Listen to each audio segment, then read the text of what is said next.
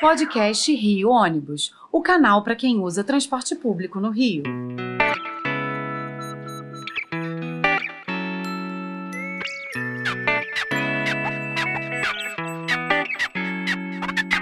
Saudações ouvintes, passageiros dos ônibus da cidade, população carioca. Eu sou Paulo Valente e hoje temos uma edição festiva do podcast Rio Ônibus, que completa seu primeiro ano trazendo informações de diferentes vertentes para os usuários dos ônibus cariocas, porque a proposta desse canal é trazer transparência sobre o funcionamento do sistema de ônibus na cidade do Rio de Janeiro, que hoje trabalha para se recuperar de um complexo período de crise, crise essa que foi bem acelerada aí pela pandemia.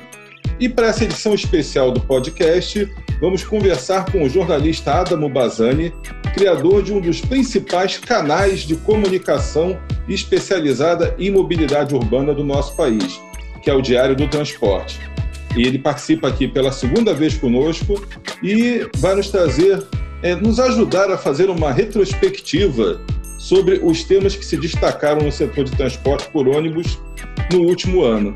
Boas-vindas, Adam. É um prazer falar com você mais uma vez. O microfone é seu para suas saudações. Satisfação, Paulo. Prazer é nosso. Um grande abraço a todos os ouvintes. Trazendo aí né, informações, novidades, algumas boas, inclusive, né? É, há luzes no fim do túnel, e eu acho que a gente tem que se apegar aí nisso ir para frente para o setor de transporte. Quando a gente fala setor de transporte, não é benefício às empresas de ônibus, mas a toda uma cadeia de mobilidade cujo foco principal sempre tem que ser o passageiro. E isso que você falou é fundamental. Tem muita gente que pensa, ah, o empresário isso, o empresário aquilo. Não, o transporte é uma coisa extremamente complexa, extremamente importante para as cidades, para todo o país, para a economia, e a gente precisa ir esclarecendo isso à população, o que você, aliás, faz muito bem. Muito bem. Então, vamos lá. É, a, pandemia, a, a pandemia do Covid surpreendeu todo o setor de transportes públicos, não só no Rio de Janeiro, mas em todo o Brasil e todo o mundo. Foi um período para reavaliações contratuais, para análise dos formatos operacionais, que provavam né, que já não podiam acompanhar o que a gente chama de novo normal. Na sua visão, que é bem ampla, que engloba todo o cenário nacional, qual é o principal aprendizado que a nossa atividade retirou desse período difícil? A necessidade de existir políticas públicas de transportes e não apenas uma concessão, uma operação de transporte coletivo. Quando a gente compara cidades que realmente tinham políticas públicas de transporte coletivo e aquelas que estavam engatinhando ou mesmo não tinham nenhuma preocupação de fato, a gente consegue ver a diferença na vida do cidadão. Está o exemplo da capital paulista. Todos foram atingidos pela pandemia de Covid-19, inclusive o setor de transportes coletivos, mas em São Paulo, por exemplo, se falou menos em falta de ônibus, em risco de descontinuidade da prestação de serviços. Por quê? Porque São Paulo, desde os anos de 1990, já tem a vocação de se criar uma política de transportes coletivos que não é algo estático. Né? É, é claro que as gestões têm de ser pensadas em longo prazo, mas esse longo prazo não significa ser estático. São Paulo teve um modelo nos anos de 1990, esse modelo se modificou no início dos anos 2000 e agora, recentemente, antes da pandemia, houve uma outra modificação. Houve problemas, houve sim redução de frota, mas em nenhum momento, ao contrário de, por exemplo, o que aconteceu no próprio Rio de Janeiro, houve um risco sério e iminente de paralisar os serviços. Inclusive, no Rio de Janeiro, houve algumas paralisações, alguns serviços de algumas linhas, né? Assim, sem dúvida. Bom, é, depois da pandemia, eu acho que a gente não pode mais falar em mobilidade urbana sem abordar o tema subsídio. Você falava agora de São Paulo, que é um bom exemplo. E você recentemente publicou um trabalho muito explicativo sobre a importância da participação dos governos no custeio das tarifas do transporte público. Eu gostaria que você resumisse para os nossos ouvintes os principais pontos que tornam esse subsídio indispensável para o transporte público. Primeiro, subsídio não é uma questão de é, dinheiro para empresário de ônibus, pelo menos não deve ser. Dinheiro para empresário de ônibus, deve ser para uma manutenção de um serviço essencial à vida do cidadão e também deve ser continuadamente fiscalizado e ter acessos fáceis para a população fiscalizar. Subsídio também não é nenhuma descoberta da roda, porque já na Europa, Estados Unidos, parte da Ásia, os transportes são há décadas subsidiados, sejam operados pelo poder público ou pelo ente privado. O importante na questão do subsídio é deixar claro à população da onde vem o dinheiro e para onde vai esse dinheiro. Só que eles são essenciais, porque é uma questão de justiça social. Justiça social porque, em geral, quem usa o transporte coletivo tem uma renda menor. E nada mais justo do que todos acabarem participando do acesso a essa pessoa à saúde, à educação, ao emprego, à renda por meio do transporte coletivo. Transporte coletivo, ele beneficia não só o usuário direto do ônibus, do trem ou do metrô, mas beneficia a todos. Redução de poluição, redução de trânsito, redução no número de acidentes. Então, nada mais justo que toda a sociedade, de alguma maneira, é, arque, custeie um benefício para a própria sociedade. É um dinheiro que tem que sair do povo e voltar para o povo. Bom, é, é, isso é fundamental que você falou, principalmente no início, que há, é, a classe política, de certa forma, tenta é, colocar essa questão do subsídio, né, de tarifa, como se fosse uma coisa paga para o empresário, para dar lucro para tudo. Muitas vezes desassociando é, o problema realmente da falta da política de transportes de algumas prefeituras e alguns estados. Então, eu acho que, é, linkando aí as suas duas respostas, é, a, a, gente vê o exemplo do exterior, o exemplo de São Paulo, que definiu essas políticas de transportes coletivos e é o que você colocou no final. É a sociedade custeando a sociedade. A empresa entra como um prestador de serviço que tem sua remuneração prevista no contrato e que, afinal, ele não é o responsável pela tarifa, ele não é o responsável pelo planejamento, ele não é o responsável pelo transporte, ele tem que ocupar o papel dele, de prestador de serviço, porque o, o protagonismo é efetivamente da, da prefeitura, do governo estadual, do gestor da, do transporte ali, de acordo com o seu tipo. Então, é, acho muito importante essa sua colocação da, da importância do subsídio como forma de manter é, esse transporte funcionando sem onerar diretamente a população, mas principalmente com custo repartido por toda a sociedade, que mesmo quem anda de carro de passeio se beneficia da qualidade do transporte público. Por exemplo, você citou do Rio de Janeiro aqui no, no dia que teve uma paralisação aqui do BRT, a cidade deu um nó, parou, não funcionava. Por quê? É, quando todo mundo sai com carro de passeio, com van, com aplicativo, dá um nó no trânsito que as vias não são projetadas para isso. Então, é preciso se valorizar, sim, muito o transporte coletivo. E a gente falando disso, vem um outro tema que esse ano ficou em pauta o tempo todo, Adamo, que são as sucessivas altas no preço do óleo diesel, né? Foram notícia aí ao longo dos últimos meses. A gente vê hoje o governo federal aprovando aí essa PEC kamikaze, que trata, é, entre outras coisas, aí, acho que boa parte está relacionada aí a questão do preço dos combustíveis. E o fato é que até agora o setor não, não recebeu qualquer tipo de ajuda do governo federal né, durante a pandemia. Muitas empresas fecharam, milhares de empregos foram é, encerrados aí, muita gente foi demitida e as empresas estavam com dificuldade para encher o tanque dos ônibus para poder rodar e pagar os salários, que isso é o básico do básico. Então, como é que você avalia essas políticas públicas aí em curso, essa PEC, com relação à questão do preço do, do combustível, que é para preservar esse setor tão fundamental aí para a sociedade? É uma PEC emergencial apenas.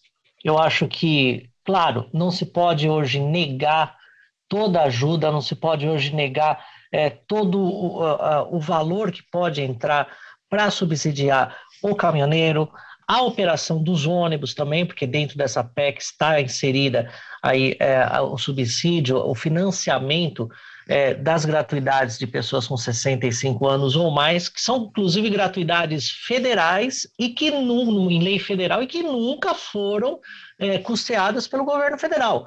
Sempre eram estados, municípios e principalmente o próprio passageiro pagante que arcava com essas gratuidades, que eu quero deixar bem claro, não é contra a gratuidade. Quem tem 65 anos ou mais, paga o ônibus a vida inteira, tem todo esse direito e merecimento.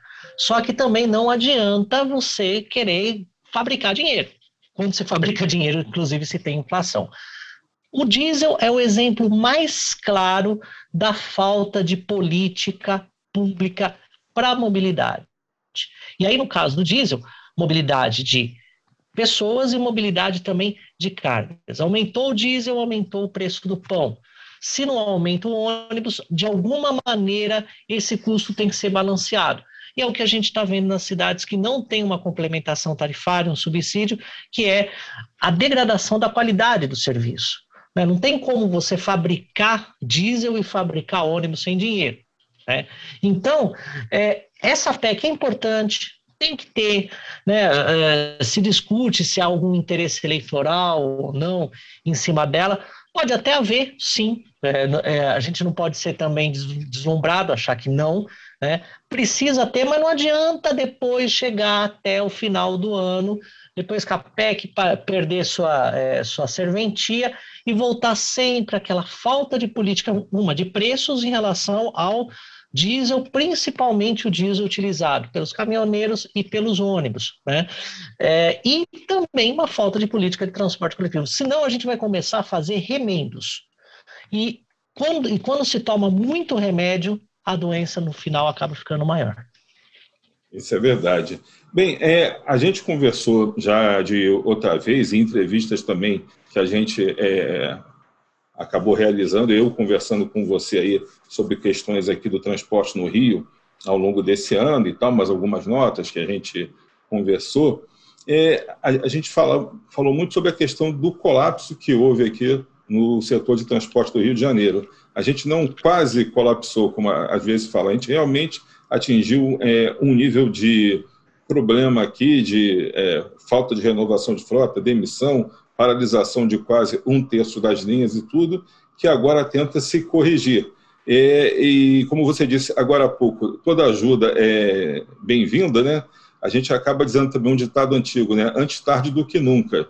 E a, a, a gente sabe que muito desse colapso, muito dessa crise poderia ter sido evitada se, se fosse é, adotada uma política de transportes aí como São Paulo, por exemplo, onde você mora, trabalha e tudo, e que é uma experiência bem sucedida. Então, eu te pediria, para a gente finalizar aqui, que você falasse, porque os cariocas hoje estão vendo é, o subsídio começando a, é, a, ser pago, uma mudança no modelo, que por enquanto a gente não está igual a São Paulo, né, que paga por quilômetro rodado. A gente está numa situação que as empresas ainda ficam com a receita e tem um complemento pago aí por quilômetro rodado, não é uma coisa integral ainda. Então, o que, é que você acha que a população do Rio de Janeiro ela pode esperar? Que vão dizer, ah, estão gastando milhões aqui de, de reais para subsidiar o transporte. O que no caso da cidade de São Paulo não são milhões, são bilhões que são investidos aí anualmente, mas se tem um, um setor de transporte que é elogiado por todo mundo que visita é, a cidade. E em São Paulo a gente anda a ver vários tipos de modelos de ônibus, vê até ônibus elétrico em, em operação pela cidade, o que é uma novidade também é, em termos de Brasil. Eu ia te pedir para você, finalizando, falar um pouco para nós que estamos iniciando esse momento tão esperado, né, que é a concessão do pagamento por quilômetro rodado. É, como é que funciona mais ou menos essa logística? Como é que foi isso aí em São Paulo? Que resultados você viu, se a população carioca é, ela pode ter a esperança de que realmente, a partir dessa quebra de paradigmas, dessa mudança no modelo de remuneração, se há realmente luz no fim do túnel para o transporte aqui na cidade do Rio de Janeiro. Ah, com certeza tem uma luz no fim do túnel. Eu acredito, pela experiência que a gente percebe em outras cidades, que quando há é, uma forma de custeio do poder público ao serviço de transporte coletivo, há sim uma melhora. Agora, o Rio de Janeiro, é, a, a, população ela tem que entender que isso vai se tornar gradativamente, tem que ser um processo continuado. Primeiro, é, se estima, a estimativa é de uma melhora de algo que piorou. Né? Quer dizer, não é uma melhora de algo que estava num determinado patamar e vamos melhorar a qualidade. Na verdade, é vamos recuperar nesse primeiro momento o que perdeu. Então, no primeiro momento, ainda ao nível de transporte, não vai ter, não vai estar satisfatório como a população merece. Mas sim, primeiro, a sangria de qualidade tende a parar. Uma vez você parando a sangria de qualidade, essa perda de qualidade, você vai estruturando o sistema, que é como se fosse uma bola de neve.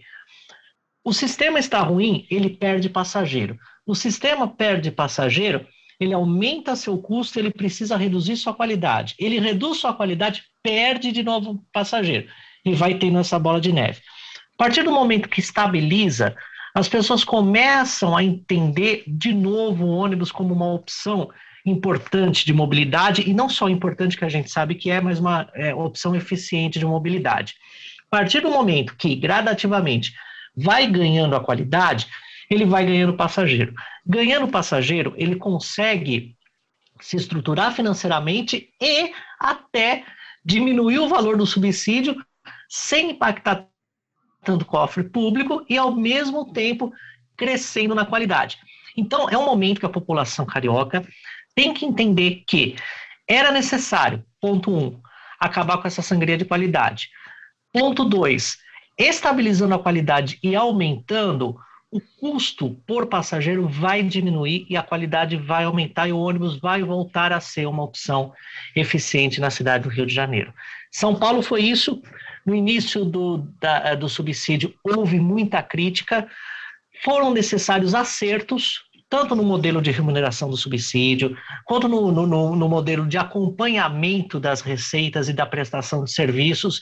Isso é normal, mas precisa fazer alguma coisa. Já foi feito. Se isso que foi feito precisa ser mudado ao longo do tempo, é importante acompanhar, mas o importante é que começou. Bom, Adamo, o nosso tempo está chegando ao fim aqui. Queria te agradecer pelos esclarecimentos que você prestou são muito importantes. É, é, essa visão de quem já viveu a experiência, que aqui no Rio que a gente fala. É, esse acordo foi um primeiro passo exatamente nisso, no, é, de recuperar um transporte que por muito tempo foi um dos melhores do país, aqui no Rio de Janeiro. Então, é, é, o primeiro passo, aquilo que está muito ruim, a gente tem que recuperar para transformar em regular, do regular partir para o bom, do bom até para o ótimo. A gente tem essa esperança aqui, porque já prestamos um serviço muito bom aí à sociedade que foi se degradando. Mas isso é uma coisa que não depende só do ônibus, né? É, no nosso caso aqui, como o caso de São Paulo também, nós temos aí trens, nós temos o metrô, nós temos a, a questão dos aplicativos, temos a questão das vans aqui no Rio de, no Rio de Janeiro tem um problema muito grande que é o do transporte clandestino, que, que não deve ser deixado de fora dessa discussão, né? de se definir que mobilidade a gente quer para a cidade, é, que cidade é, a gente quer para o futuro e, a partir daí, sabendo onde eu quero chegar, olhar para o nosso ponto de partida, que hoje ainda está realmente bastante ruim, já se deu o primeiro passo, e a gente traçar os próximos passos aí nesse sentido. Acho que é bem por aí, que acho que é o exemplo que você deu, que foi feito em São Paulo, né? E aquilo negócio, aquele negócio. É, o transporte é uma coisa dinâmica, as cidades são dinâmicas, as coisas mudam. Os contratos, às vezes, são muito longos, só que eles têm que ter, é, de, de, de, de, períodos em períodos assim, tem que ter um reajuste, um realinhamento, para que possa acompanhar aí o crescimento da cidade, é, as mudanças na economia, é, a, a, o surgimento né, de, de de novos modelos assim de transporte, de novos modais, de novos tipos de veículos. É uma coisa bem dinâmica que não pode ficar engessado, como se tentou fazer por muito tempo aqui no Rio de Janeiro e em outros locais. O resultado foi esse que deu, né? Bom, Adam, eu te agradeço muito aí pela sua disponibilidade, pela sua participação e deixo o microfone aberto aí para você tecer alguma consideração para os nossos ouvintes. Um grande abraço, agradeço bastante. Só para pegar o ganchinho, em São Paulo, hoje o problema do ônibus não é o ônibus, é a falta de estrutura para o ônibus rodar. Porque hoje o problema do ônibus em São Paulo é o trânsito. O problema que era o ônibus já foi resolvido já. Grande abraço, Paulo, um grande abraço para os ouvintes. Assim chegamos ao fim desta edição especial de um ano do podcast Rio Ônibus. Esperamos continuar contando com sua audiência neste espaço que tem a proposta de esclarecer dúvidas e ampliar a visão da sociedade sobre assuntos que impactam seus deslocamentos diários e o desenvolvimento social e econômico da nossa região. Esta edição do podcast Rio Ônibus ficará disponível para você ouvir novamente a qualquer hora e também para compartilhar com quem você quiser.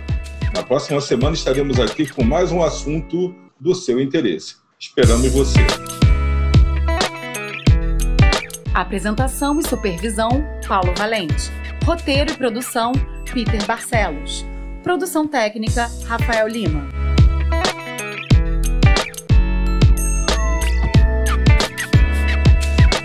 Rio Ônibus. Seu dia passa por aqui.